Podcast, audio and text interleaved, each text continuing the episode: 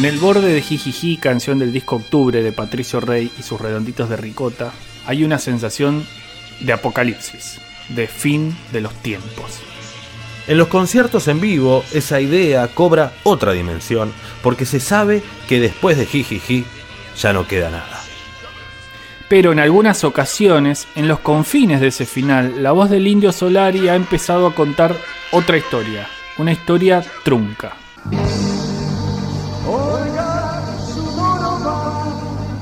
Olga Sudorova, vodka de Chernobyl.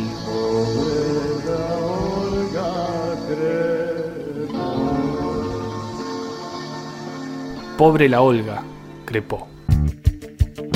Pero, ¿quién es Olga Sudorova? La escritora uruguaya Carolina Bello respondió a esa pregunta en su novela Octubre, en la que imaginó una vida posible para Olga. Cuando empecé a pensar la novela, Octubre, y a pensar la trama, las acciones, los personajes, me acordé de Olga Sudorova. Luego de constatar que ese personaje de la mitología ricotera no tenía correlato en la realidad, como si otros que aparecen en las canciones, se me ocurrió dotarla de una vida, de una significación, de colocarla en un tiempo y espacio, de hacerla hablar. Una vez que situé la novela en 1986 en Pripyat, que es la ciudad lindera a Chernobyl, en mi imaginación coloqué a Olga y ahí me pregunté, ¿y si este fuera un personaje que por algún motivo el indio conoció? Entonces ahí fue que la novela empezó a andar sola. Construir a Olga fue complejo. Era una ucraniana de veintipico de años viviendo de primera mano el desastre nuclear de Chernobyl y escribiéndose cartas con un porteño que le hablaba de por qué los redondos le hacen acordar a ella y de la música como un estado de las cosas. Para escribir las cartas de Olga miré a muchas ucranianas hablar español durante meses para identificar y para ver cuáles eran sus errores más frecuentes y así poder crear al personaje de una forma verosímil y que cuando escribiera sus cartas en español, porque hay que decir que su mamá era argentina, se notara los errores y, su forma de hablar. La novela de Carolina Bello fue bien recibida por sus lectores, pero hubo una persona que una vez terminado el libro se enfureció. Se preguntó por qué a alguien le había inventado una vida si ella tenía una vida material, una vida real. Y entonces decidió salir a la luz. No sabemos cómo ni por qué llegó a nosotros, pero llegó. Y pidió su derecho a hablar. Por eso, esta noche, en Si una noche de invierno un viajero, por primera vez habla Olga Sudorova. Hola Olga, ¿cómo estás? Hola, ¿cómo están? Olga, ¿por qué nos eligió para contar su historia? En primer lugar, quiero desmentir algo. Yo no crepé. Estoy muy viva, señores.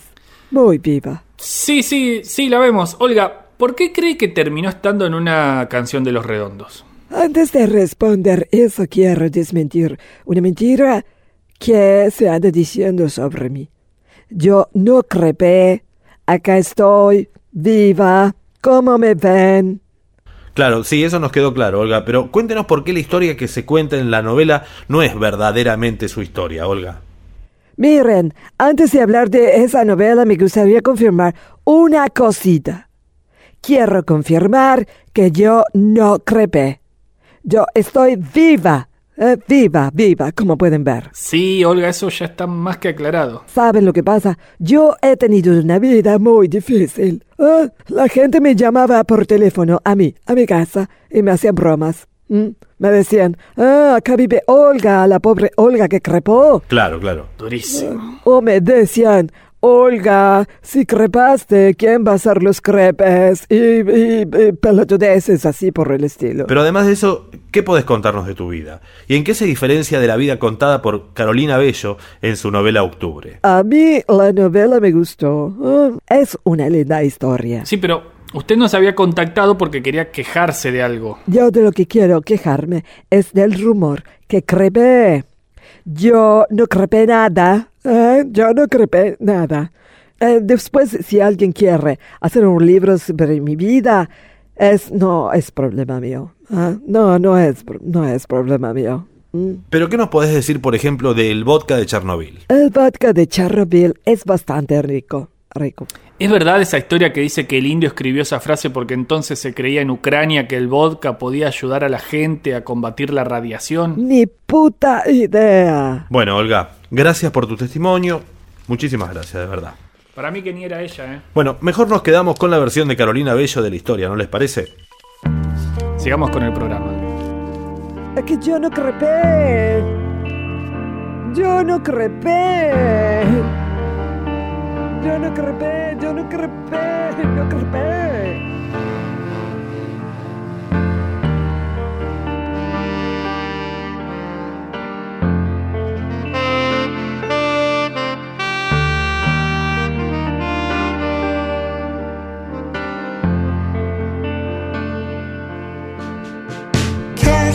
Suffer me. I've got no enemies. I'm walking down. It's nothing to me. It's nothing to see. If I'll never see the English evergreens I'm running to, it's nothing to me.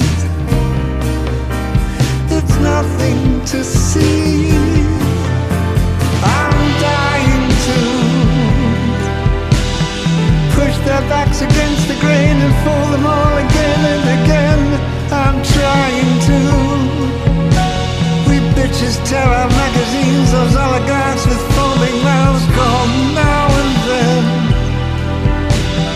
Don't believe for just one second I'm forgetting you. I'm trying to. I'm dying to. Dollar days, survival sex, honor stretching tails to necks. I'm falling down. It's nothing to me. It's nothing to see. If I'll never see the English evergreens I'm running to, it's nothing to me. It's nothing to see.